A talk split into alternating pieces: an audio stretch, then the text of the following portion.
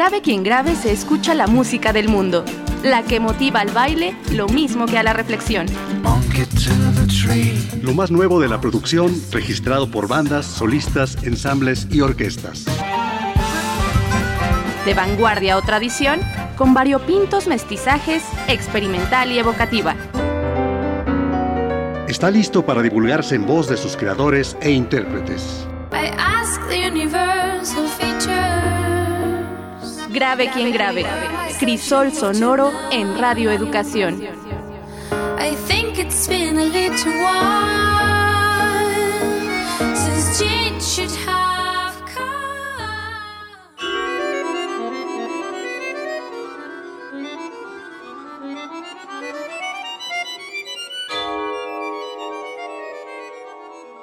acordeonista vasco Iñaki Alberdi, uno de los más destacados intérpretes de música contemporánea, la amistad es una curiosa y sorprendente compañera de viaje.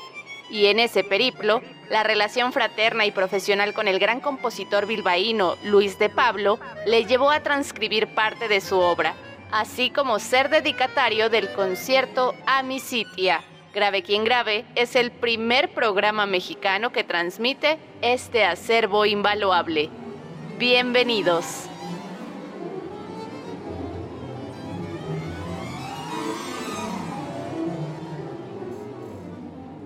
Estimados radioescuchas, bienvenidos a Grave quien grave. Les saluda Antonio Bravo. Esta tarde nos enlazamos hasta el País Vasco francés, a Endaya, para conversar con el acordeonista fuera de serie, al menos lo es para mí, diletante de la música nueva, Iñaki Alberdi. Y vamos a conversar con él acerca del álbum monográfico que le ha dedicado a la obra del admirado y entrañable compositor Luis de Pablo, fallecido apenas el pasado mes de octubre. Maestro Alberdi, muchas gracias por enlazarse con nosotros y sobre todo que lo haga desde esta región vascongada francesa, que por otro lado nos remite también a la figura de Maurice Ravel. Sí, muchas gracias por la invitación a hablar eh, en este maravilloso programa, Antonio, y de un interés cultural realmente, bueno, exquisito y, muy interesante para todos los oyentes. Y sí, la verdad es que Maurice Ravel, él era de madre vasca y entonces tenía una influencia importante de esta región. Tenía su casa a unos 7-8 kilómetros de la mía, que está aquí al lado. Estaba en Siguru. Es un sitio realmente aconsejable porque está ahí justo en un puerto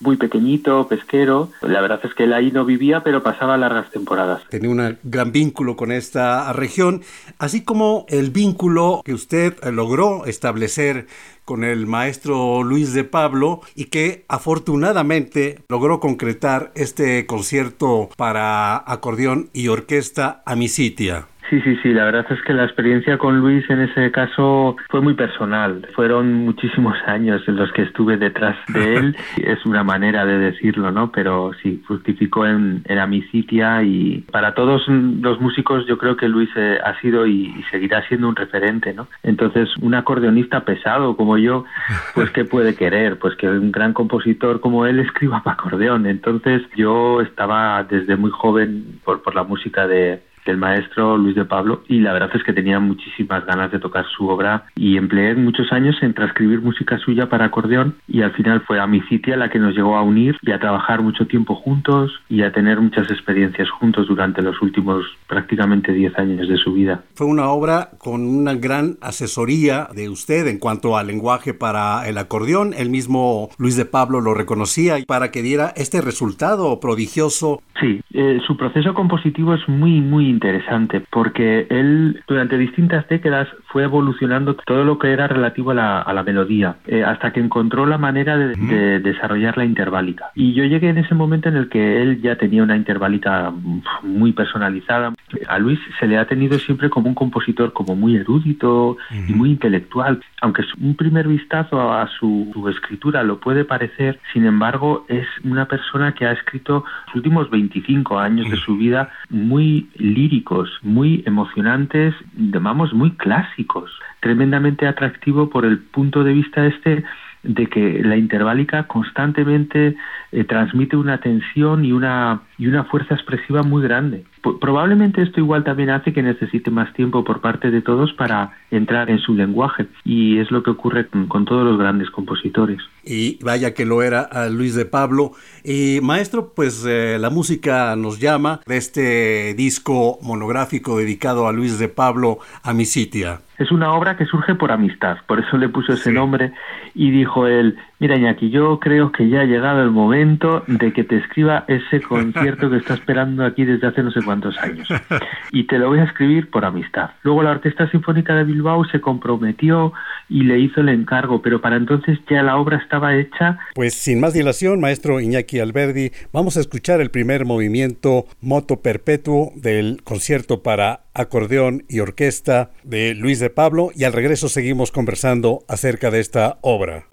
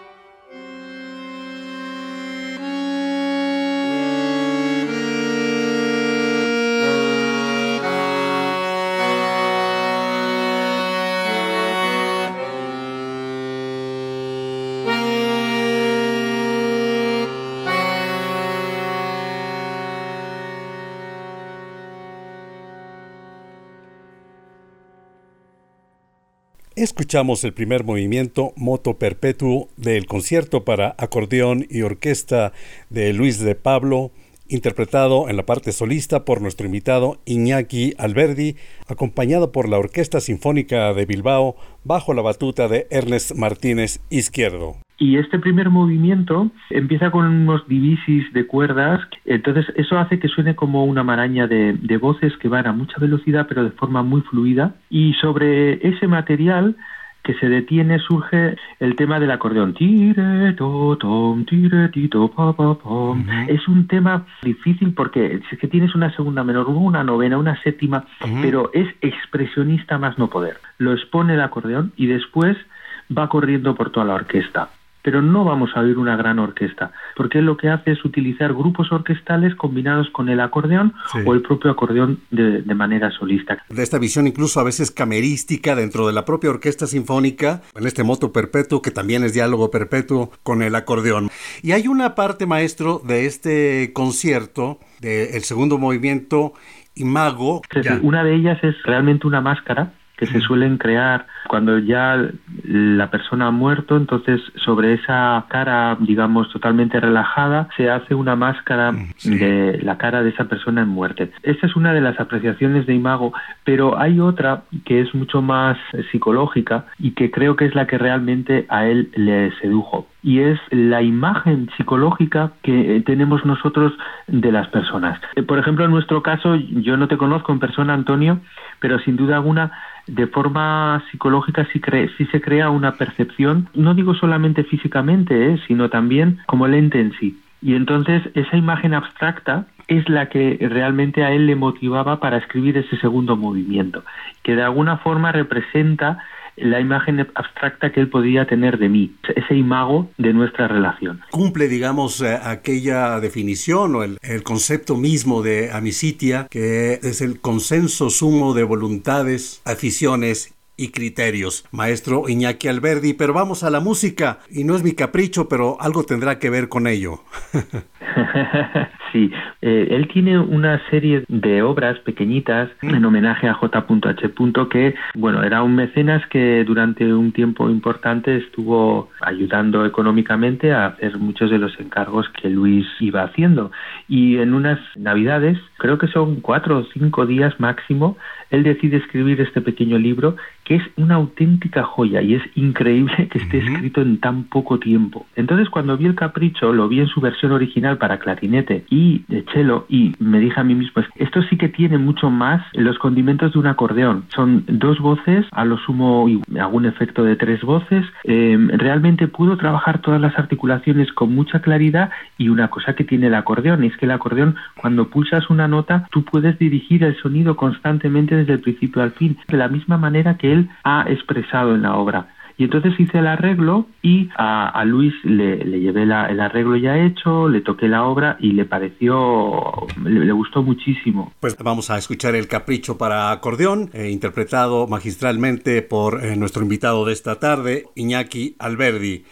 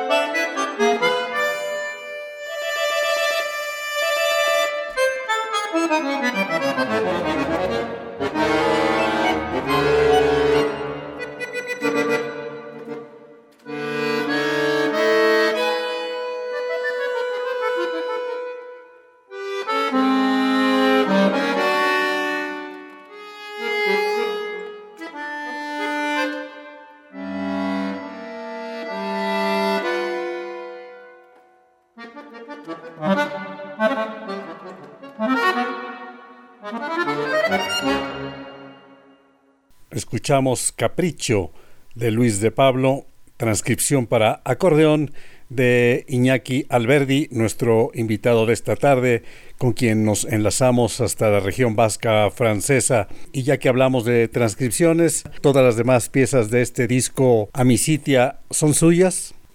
Eh, no exactamente. Hay una que se llama Tango, que es una pieza pequeñita. Es un arreglo de Claudio Giacomucci, un, buenísimo amigo que hizo un gran arreglo ya en el año 90 y... Uf, no recuerdo, creo que 90 o 91. Pero sí, acometidos por usted, son las tres reflexiones, tres reflexi, así como las tres piezas para dos acordeones. Tiene una historia muy curiosa. Esta es una partitura que casi no entra en mi casa. Es enorme. O sea, es una cosa. Yo es que nunca sé dónde meterla en la biblioteca. Es una partitura, lo digo que es grande, porque originalmente es el concierto homenaje a Monpó, segundo concierto para piano. Y yo cogí el segundo, tercer y cuarto movimiento. El segundo, digamos que en estas tres piezas es el primero y después el segundo movimiento es un movimiento bastante largo y con improvisaciones por un lado, mientras canta la melodía el otro, y luego el tercer movimiento es, es un tremendo una locura de joquetus, de diálogo entre los dos instrumentistas, que venimos a resumir todo el trabajo que hace la orquesta y que va junto con varias polirritmias y cosas que le dan mucha riqueza. O sea, tiene la aparente simpleza de Monpou en la sonoridad, en la austeridad del sonido, pero sin embargo es una obra bastante compleja de tocar, o al menos a mí me lo resultó. Y a mi amigo Íñigo, que Íñigo Ispiolea, que es el otro acordeonista con el que toco esta, esta obra. Maestro Iñaki Alberdi, nos acercamos desafortunadamente al final de este programa y además de sus redes sociales, Iñaki Alberdi, Iñaki Alberdi Accordion, es de llamar la atención la intensa actividad que tiene en su página web. Pues la página web que es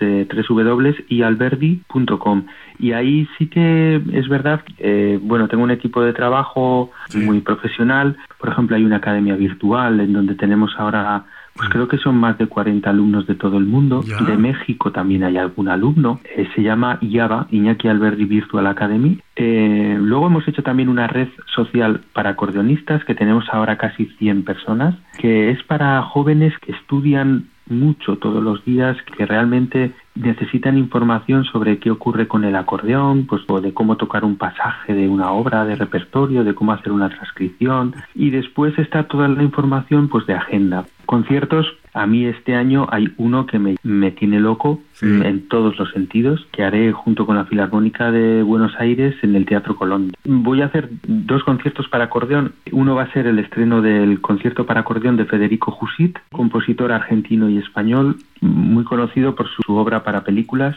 El otro concierto que voy a hacer será una adaptación del concierto para arpa de Ginastera, de Alberto Ginastera. Yo siempre he pensado que ese concierto queda muy bien con acordeón, es muy porteño, tan, pam, pam, pam, pam. Hay conciertos pues también a nivel de Europa, en varios países y en España, por supuesto. Pues lo seguiremos muy de cerca, maestro Iñaki Alberdi. Le agradecemos mucho esta conversación desde esta región vasca francesa.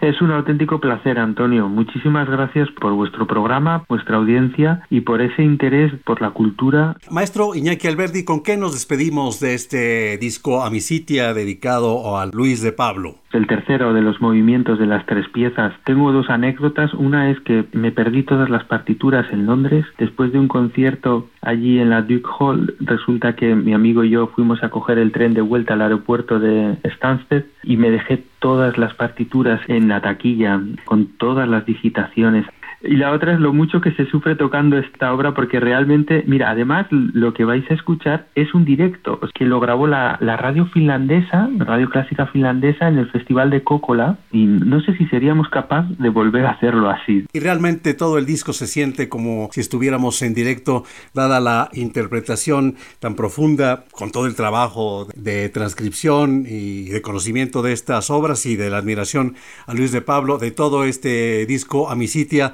Y yo los espero aquí los domingos a las tres y media de la tarde, los jueves a las 6 pm. Hasta siempre.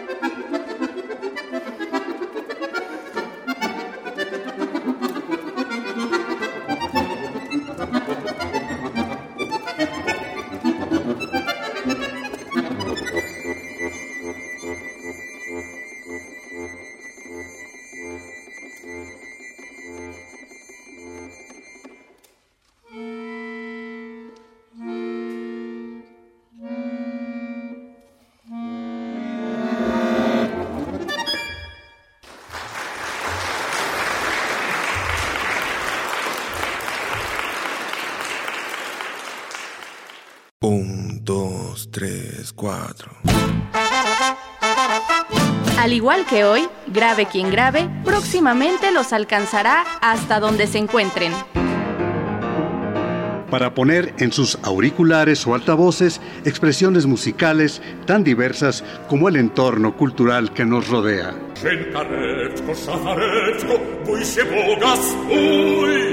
Participamos en el equipo de producción, operación técnica Luis Luna, asistencia de producción y voz Alma Lilia Martínez, guion y conducción Antonio Bravo, producción Laura Elena Padrón. Grave quien grave, crisol sonoro en Radio Educación.